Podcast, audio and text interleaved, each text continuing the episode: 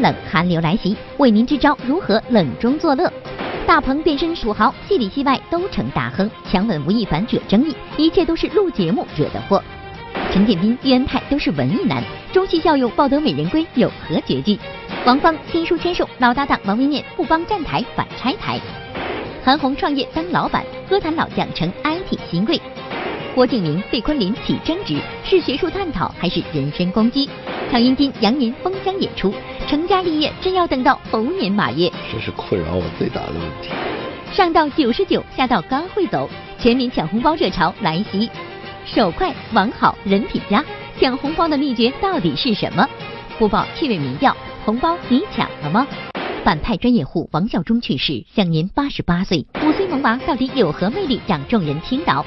能唱能跳能静能闹，鬼马精灵张静豪闹翻全场。更多内容尽在今天的每日文娱播报。嗨，大家好，欢迎收看我们正在为您直播的每日文娱播报，我是陈阳。从新的一年开始呢，我们推出了播报摇一摇送大奖活动。那您只要看到屏幕下方有一个微豆宝宝出现，就赶紧拿起手机参与到我们的活动当中来。这样的话呢，您就有机会得到我们送出的现金大奖或者是实物大礼。另外呢，本期我们的惊喜大彩蛋是电影《唐人街探案》的主题电脑包一个，赶紧来参与吧。要说啊，上周咱们北京这天儿真是冷出了新高度。据说呢，这是北京三十年来最冷的一周。其实不光是咱们北京这座城市，全国大部分的城市呢都遭遇到了这个寒潮的侵袭。您看看，广州这么温暖的地儿都下雪了。但您说这么冷的天儿，除了宅在家里面之外，咱还能干点什么呢？太冷了，太冷了，太太太冷了，十度左右吧，零下十四度吧，对的，零下二十度吧，我觉得，不知道，从来从来没有这么冷过北京。帽子、围巾、手套、棉鞋，看看群众们这全副武装的劲头，就知道北京有多冷了。记者查了一下天气预报，在这次寒潮侵袭的过程中，北京的最低气温达到了零下十七度，东北地区更是达到了将近零下四十度。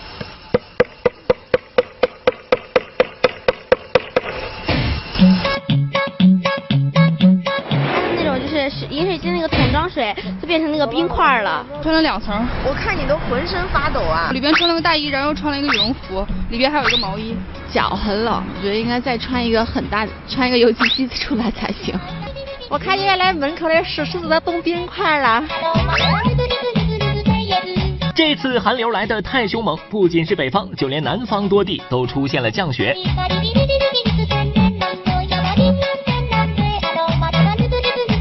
难得一见，广州塔塔顶居然下大雪了，来堆雪人喽！希望大家注意保暖，因为最近确实是北北京很多年都没有没有这样的一个呃大冬天了，哎，就大家能够啊心情绪要好，心情要好，就很快就看过去了。但是你知道吗？有这么一群人，不仅不御寒，而且还寒冷并欢乐着。你本身是个怕冷的人吗？呃，不是。看见这么冷的天，您就穿了一件衬衫在里面。啊，里刚刚好。嗯，冷这个东西冻冻也挺好的，提提神吧。冬天的时候，然后就那个裸泳嘛，冬泳什么的。哇！哇！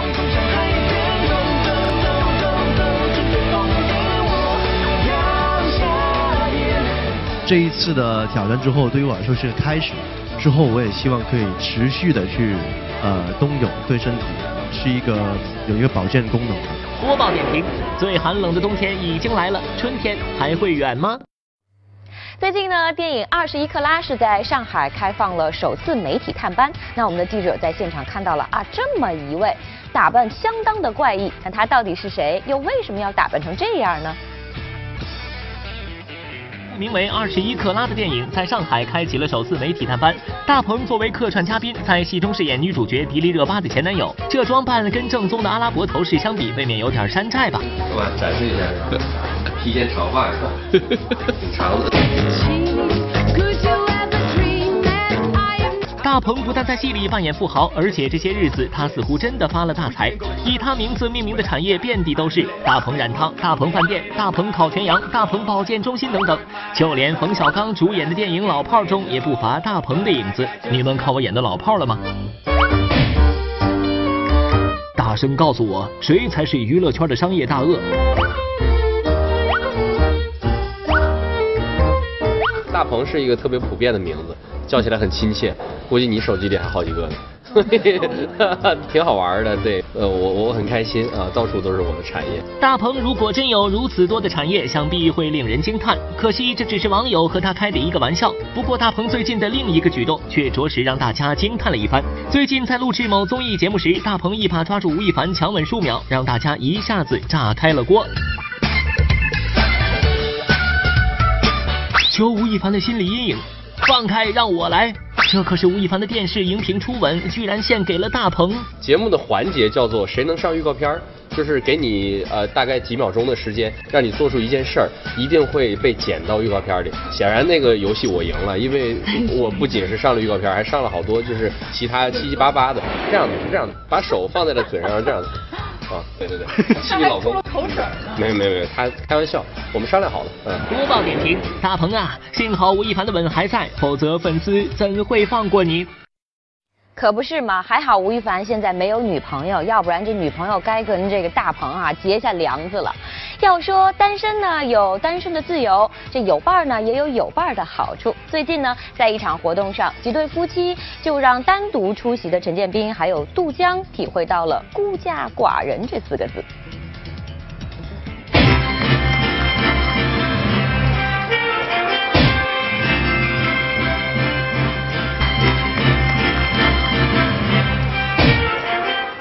其实今天我太太本来说因为有工作没没法过来，嗯我本来没太想太多，嗯结果坐在他们旁边，我感觉到了深深的恶意。某品牌活动当晚，正值北京气温骤降至零下十三度，田亮也一欠喻恩泰史林子的出双入对，一来抗寒，二来羡煞旁人。单身赴约的陈建斌、杜江已经受到一万点伤害。不过各位，接下来您可要擦亮眼睛、竖起耳朵了。更加惊艳的，还得看陈建斌的表现。年幼的家电会有几样？我使用的家电，我使用的家电，那个手机算家电吗？不算，手机怎么算家电？嗯，充电宝都能算家电吗？啊，那个，我想用什么家电？那个。我就基本上要这样，我就没有用什么家电，我对家电不热衷，实际上。电视也不看。啊，那我就看这个就电脑，电脑算家电。为某家用电器品牌站台，陈建斌却不懂家电。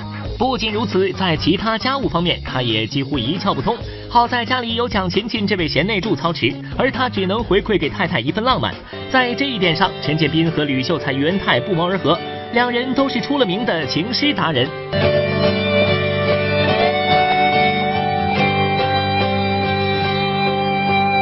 想你的时候，也想写诗，写出一片深蓝，写亮一个清晨。陈建斌老师也有这个习惯。哦，你们都是有诗有远方的家庭呢。因为我们都是在中央戏剧学院上过学的人。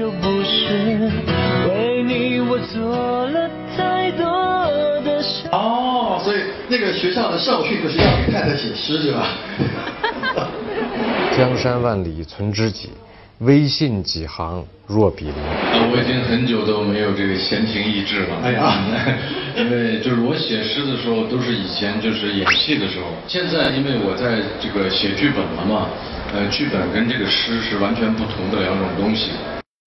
那我们也希望陈建斌能给我们带来更多的经典作品。而说到经典呢，当年一部《还珠格格》，哎呀，那可是无数人心目当中的经典之作。最近有消息说呢，《还珠格格》动画电影将要开拍了，而这个电影的导演就是小燕子赵薇。哎呦，您说这事儿要真能成，该有多好啊！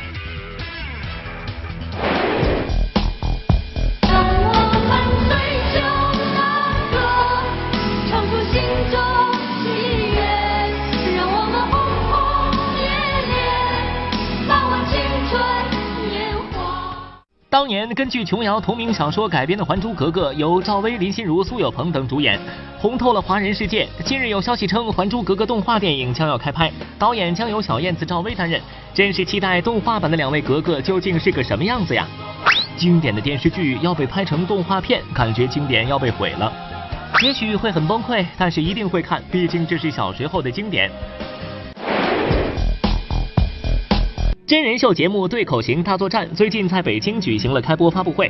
顾名思义，节目用对口型的方式重现各种经典表演，邀请两组嘉宾与主持人一起配合演出。发布会当天，李治廷和尹正就即兴再现了一段。One, two, three。因为爱，所以爱，感情不会冷的，是否能给我？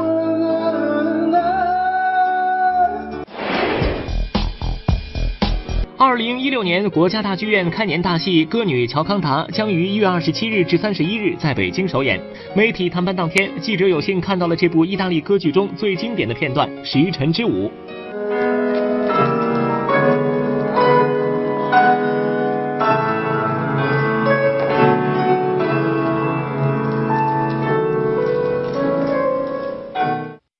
好，在接下来的广告时段，千万不要忘了参与我们的摇一摇送大奖活动，还要记得给在节目当中出现的歌手或者演员点赞哦。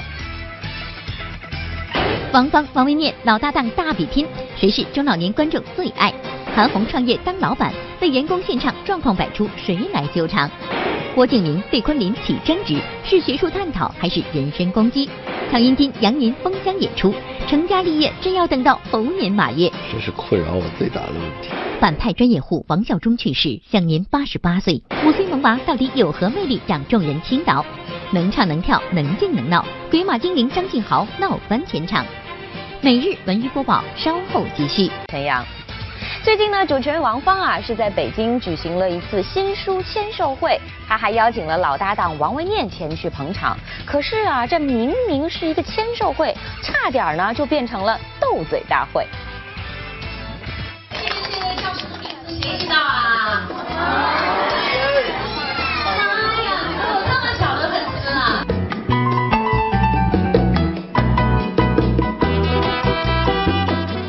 热闹的场面是主持人王芳新书《最好的方法给孩子》的签售会现场。王芳还特地请来了老搭档王维念作为活动嘉宾。书中，王芳提炼总结了自己多年的育儿经与读者分享。别看这场活动的主角是王芳，可老搭档王维念的人气一点儿也不低。好嘞，好嘞，好嘞，好嘞。哎。二零一二年，王维念签售他的书《念叨念叨》时，也选在了王府井图书大厦。同样是作为主持人出书，又选择同一地点签售，两位老搭档会不会暗地里较一下劲儿？这个书定价多少钱？三十九块八。嗯，三十九啊。谁说的？我那三十九块九。嗯。三十九块八。但是他那跟我这含金量可不一样，我这都是文字啊，他那主要以图片为主。图片印刷起来就费钱，你这是，嗯。这个就是实在写不了，拿图片凑，这也是一种写书的方式。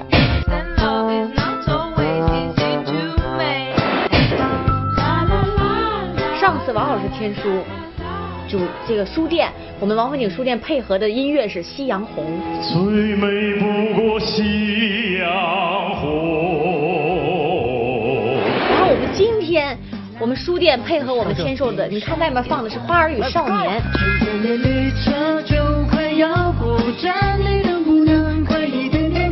你说这能一样吗？对。斗嘴归斗嘴，二零一六年已经是王芳和王维念合作的第九个年头了，两位可算是默契十足的黄金搭档。但就在最近，合作十二年的小 S 与蔡康永，还有搭档十六年的李静和戴军，都宣布了他们节目停播的消息。面对这两对黄金组合的分离，大王小王这对搭档还会一直在一起吗？其实我们是分过的，我我比较爱管事儿啊，管闲事儿。对，然后我确实挺爱管闲事儿的，然后他就老让我管着，他觉得很难受。后来他有一天跟我说他要。单飞了，然后呢，我说好吧，我目送着他说祝你越飞越高。他一转身，我心想飞得高你就摔得很。我们大概分开了有半年吧，然后后来有一个有一个朋友的机会，然后我们又就谈了一次。他也觉着他自己飞得有点累，我也觉得我缺一帮手，所以我们又决定说重新组合。播报点评：只要是能和老搭档在一起，吃点亏都是开心的。要说啊，这跨界不是新鲜事儿，每年都有新潮流。接下来我们要说到的就是歌手韩红，她也加入到了跨界的行列当中。那她要从事的这个呃职业和什么有关系呢？各位长辈、各位先生、各位女士，你们好，我是有属集团韩红。原来，从空政文工团退役之后的韩红走上了创业之路，与朋友联合创办了一家以宠物为主要业务的互联网公司。虽然韩红在 IT 界还是新人，但她在歌坛早就是前辈了。出道二十多年，收获了众多圈中好友，主持人鲁豫就是其中一位。韩红出席的大多数活动都是鲁豫担任主持，这次也不例外。只是这老友见面，总要大战几个回合。韩红想当主持人已经很久了，而且你一直当主持人来着。鲁豫想当歌手也已经很久了。这个梦想这辈子实现不了了。鲁豫老师其实唱歌特别好听，但是他只能趴在你的耳朵上唱，因为他的声音跟他的人一样的孱弱。不得不说，不想当主持人的歌手不是好老板。在自己公司的活动上，韩红自然要为员工唱上几句。不对不对，从头从头。咦？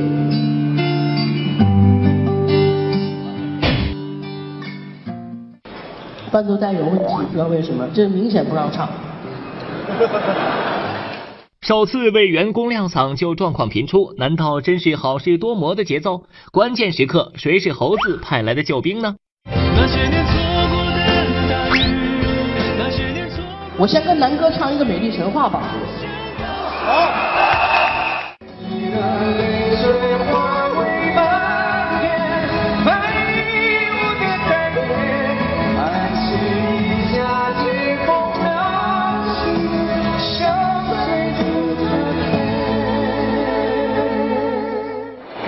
点评：你做公益，他无条件力挺；你创业，他到场支持。有一种友谊叫孙楠与韩红。而接下来的广告时段，千万不要忘记参与我们的摇一摇送大奖活动哦。而接下来呢，还是来关注一下由我们每日文娱播报承办的文艺青年一起来之笑咖来了。今天呢，我们要说到的是一位非常可爱的小女生，那她到底有什么厉害之处呢？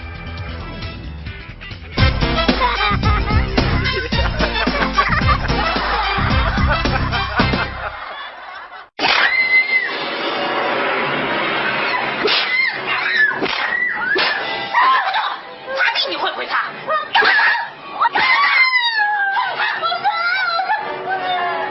大家好，我是笑咖来了第三场选手，我叫王玉飞，今年二十一岁，嗯，职业是美容师。模仿达人哪家强？笑咖来了十分棒。在我们第三场海选现场，选手王雨飞虽然没有获得前三名，但是她一身可爱的装扮，还真的是足够吸引台下观众们的眼球。一段大家早已熟悉的广场舞小苹果，却被王雨飞跳出了另一种风格。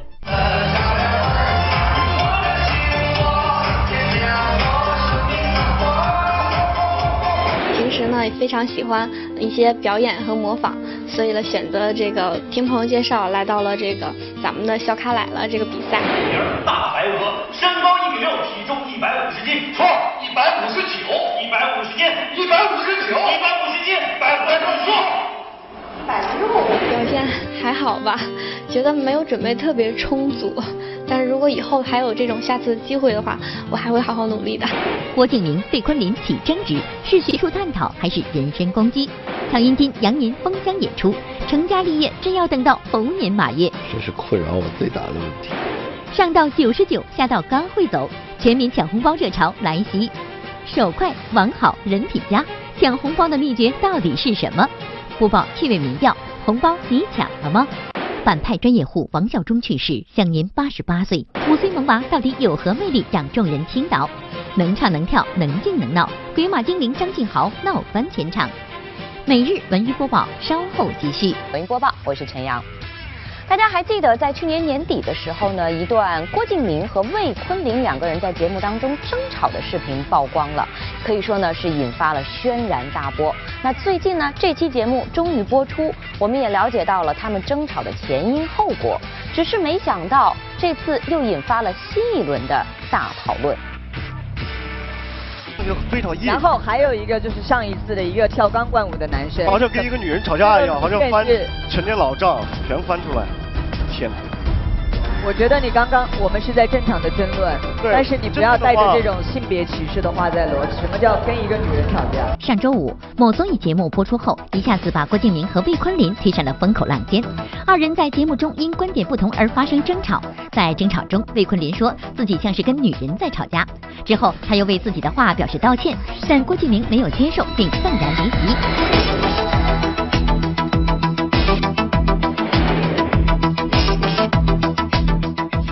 小四，下次向你道歉，真的。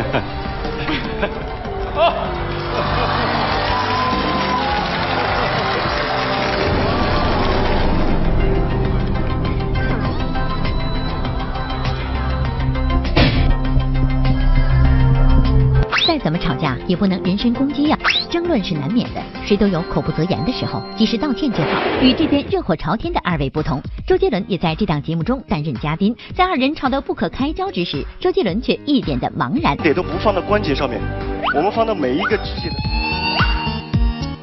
周杰伦全程尴尬脸，哈哈哈！杰伦好像已经被二位弄懵了。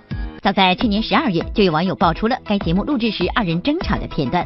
随后，郭敬明在微博上发出了一个委屈的表情。而此次在节目播出后，郭敬明又发出微博来表示自己的不满：“你怎么像个女孩？因为个子矮小瘦弱，从小到大我常听到别人对我这样说。但长大后，我渐渐发现，在很多场合，这句话被当成得心应手的攻击武器。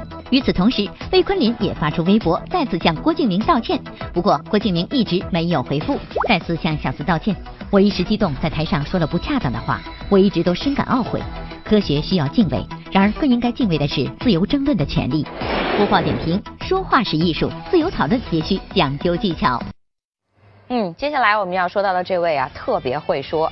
昨天晚上呢，相声演员曹云金是率领听云轩的兄弟们在保利剧院举行了羊年的封箱演出。哎呀，现场相当的热烈啊，观众呢也是特别的热情。但即使这样，也挡不住金子的一个烦恼，到底是什么呢？上一节我干，在门口摁门铃儿，叮当，屋里里边的谁呀？屋里狗叫，喵。昨晚，曹云金率领他领衔的相声团体听云轩在保利剧院举行了羊年封箱演出。原本计划只有晚上的一场演出，但由于粉丝太过热情，门票供不应求，最终不得不在下午加演一场。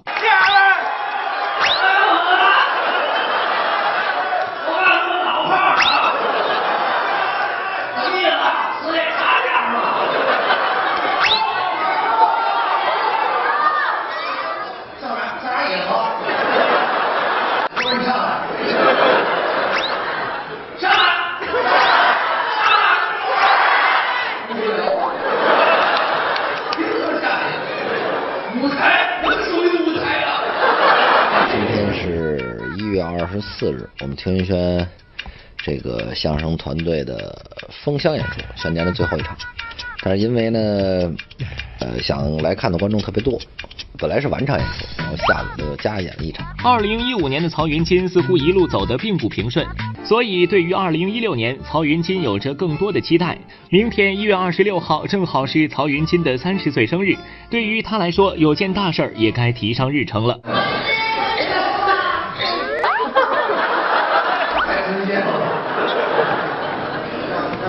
我有女朋友了，没有女朋友谁来等我？十六号，这是举国同庆的一个日子。三十岁生日吗？二十九，我永远十八岁。呃，每年都征婚，到现在为止，这是我的头。猴年的头等大事是找个女朋友。猴年马月呀，猴年马月呀，哎呀，这是困扰我最大的问题。想找个啥样的？啥样的？首先来说的是女性，然后你们看着给物色物色吧。播报点评：金子，咱还是先找到女朋友，然后一起去看世界吧。接下来的广告时段，千万不要忘了拿起手机参与我们的播报摇一摇送大奖。那马上就要过年了，在这个准备过年的日子里面呢，好像大家除了置办年货之外啊，还多了一个新的爱好，那就是抢红包。今天您抢到了吗？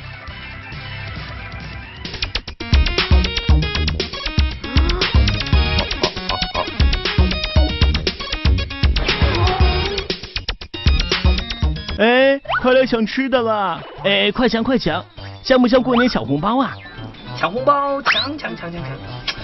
每次都是手慢了，红包派完了，我看看大伙儿手气。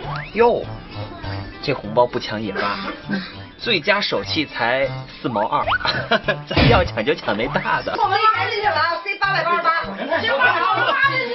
车太少了，然后我们进去。来下，打第一个，我一百四十四。大家好，这里是每日文娱播报趣味的板块，原来是播报，我是欧阳慧。等会儿我也玩一个，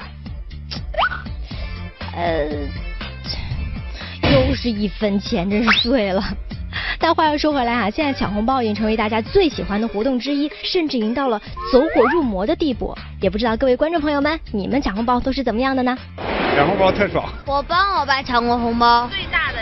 最高抢过一千多块钱。最奇葩的是抢过一分钱，抢的不快，我妈抢的快，我太太慢了，还不错。然后有土豪朋友一下子给我发了一百八十八，发现那个收的红包都是七毛几啊、六毛几啊、四分啊或者这样的，然后派的红包都是几百的。红包，抢红包！我们每日云播报那个大群里，在年三十的时候，都会都会大家接龙在发，谁是手气最佳，你就必须得接着发。接龙啊什么的。这个我还不会那么高科技的东西。中国媒体朋友来回忆留念。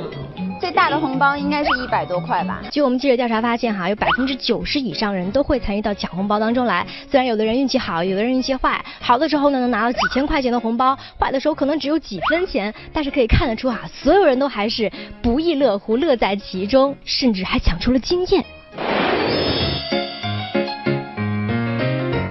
抢红包的秘诀，我在信号塔附近。一、坚持，要时时刻刻盯住群里动静；二、不要脸，只想不发；三就是坚持不要脸。他发两千，我发一千，直接给我不就完了？好玩嘛，一进我们群抢。让我抢了两百一十六块。跟游戏似的，挺好的，有有个气氛。也就是娱乐吧，小钱娱乐吧，可能也是平时茶余饭后的一个谈资吧。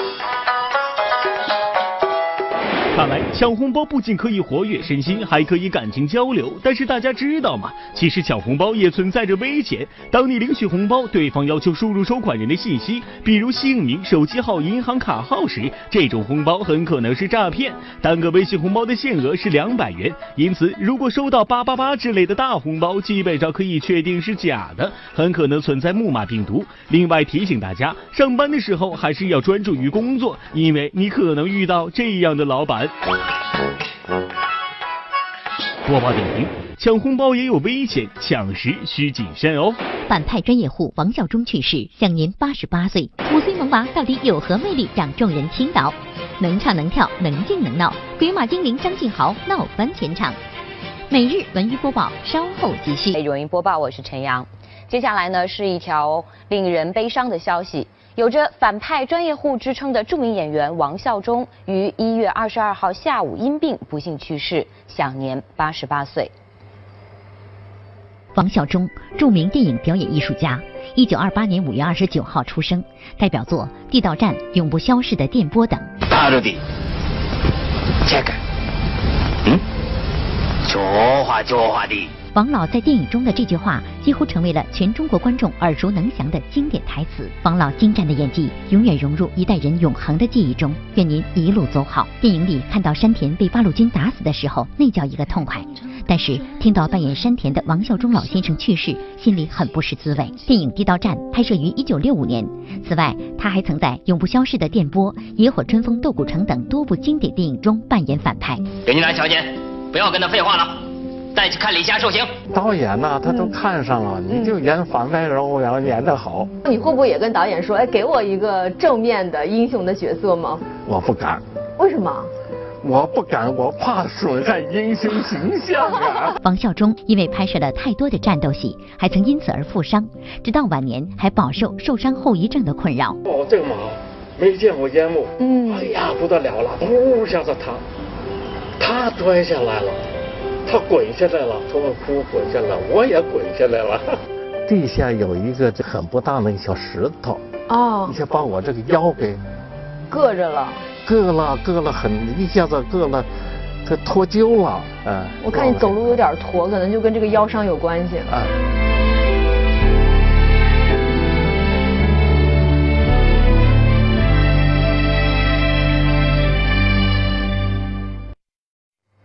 希望王老师一路走好。好的，接下来呢，我们来换一个心情啊，说一个小萌娃。记得在以前我们的节目当中啊，播报大调查带您去探访过一个来自山东的小宝贝，叫做张俊豪。那个时候啊，我们记得他只有三岁，但是现在呢，他已经五岁了。最近呢，我们邀请他来到每日文艺播报担任小嘉宾，不知道现在的小俊豪又是什么样子了呢？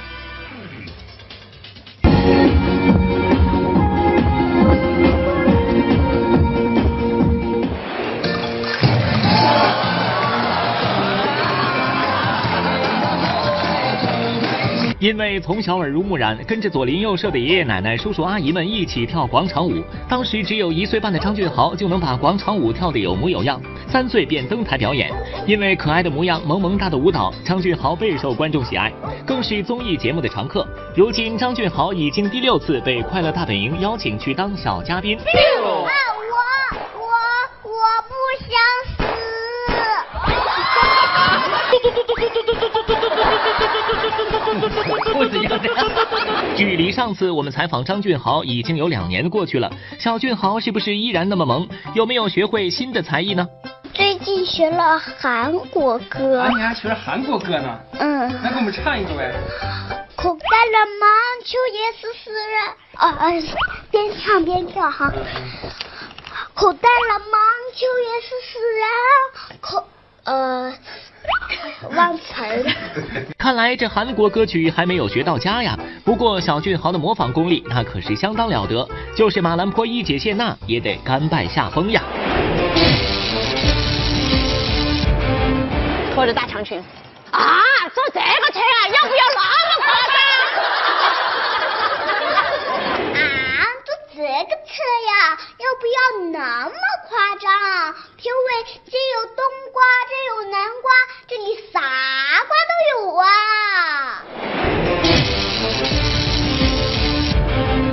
翻炒是情感的升温，糖醋是情感的蜜意，做一碗面条何尝不是一种柔情？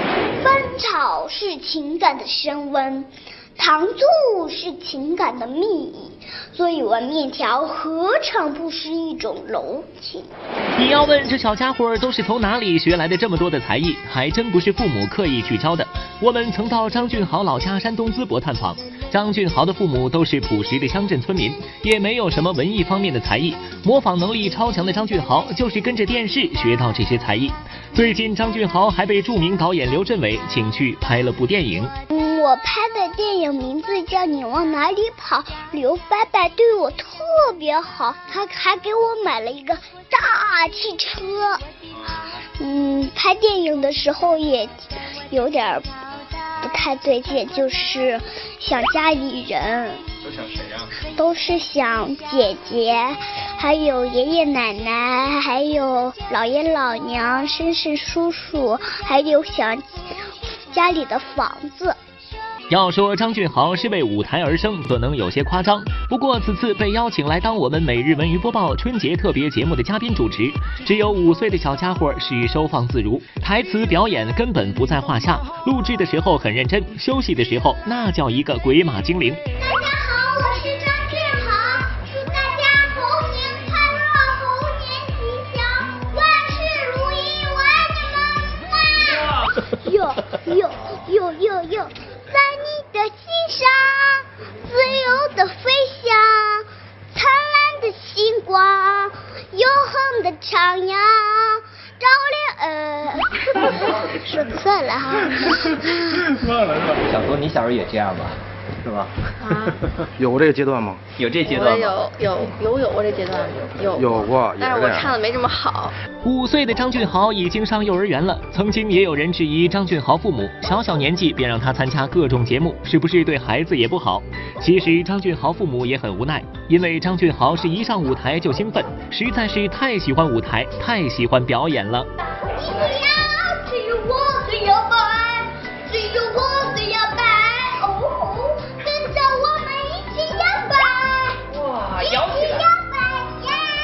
你觉能记下来吗？难吗？不不不不难，哎呀，太高兴了！还有一首，你你弄的这节目呀，太棒了，我爱你，么么么！哎呀。播报点评：小小年纪能唱能跳能静能闹，简直是完美。哎呀，太可爱了，是不是？绝对是将来喜剧界的一颗未来之星。好，接下来呢，大家千万不要忘记了参与我们的摇一摇送大奖，因为这是最后一次机会了。打开微信，然后点击摇一摇，再选择电视，您就有可能呢会得到我们送出的现金大红包。好，接下来呢将会为您播出的是《我爱我家》，来看看今天精彩的看点。李金斗他大哥喝多了，走到屋外，用右手扶着树打一种动物。什么？兔。怎么样，各位？这我认认输了。再说一个，你还猜不上来？那倒不见得。说李金斗他弟弟喝着喝着喝多了，您可听好了。怎么了？走到屋外，他不用右手，他用左手扶着树，这是什么？兔。不对，那是野兔。俩了吧？还没猜上来。为给方清平站台，师傅李金斗、发小富强难得搭档说相声。不过这两位说是来捧场助阵，其实则是揭老底儿。他最断片的一个特奇葩的一个事儿，突然有一天夜里一点多，我正睡得很香呢，我睡眠不好，突然电话响了，他说您是那个说相声的富强老师，我说哎，我说您别客气，您是，我是一个出租司机。他你猜是出租司机？傅老师，我不是骚扰您，为什么这么晚给您打电话？因为说相声的方清平老师已经醉到我车里了。我说他醉到你车里，你就给他拉家去。那那司机说，傅老师，他要能找到他们家，我就不麻烦您了。我爱我家独家跟拍方清平带病参加北京电视台春晚彩排，现场卖书惊爆大结局。今晚方清平写书尽属治愈系，敬请关注。今天获得大奖的朋友，这位朋友叫做王学丽，他他摇到的这个呢是三百二十九块九毛五的现金红包，恭喜恭喜！那电视机前的朋友千万不要忘了啊，明天我们继续一起摇起来。另外呢，拨打我们的电话九六幺六八或者关注我们的微信微博，您都有机会得到万达影城通州店或者首都电影院金融街店提供的电影票两张了。好，以上就是每日文娱播报的全部内容，祝大家好心情、好胃口，明天同一时间不见不散。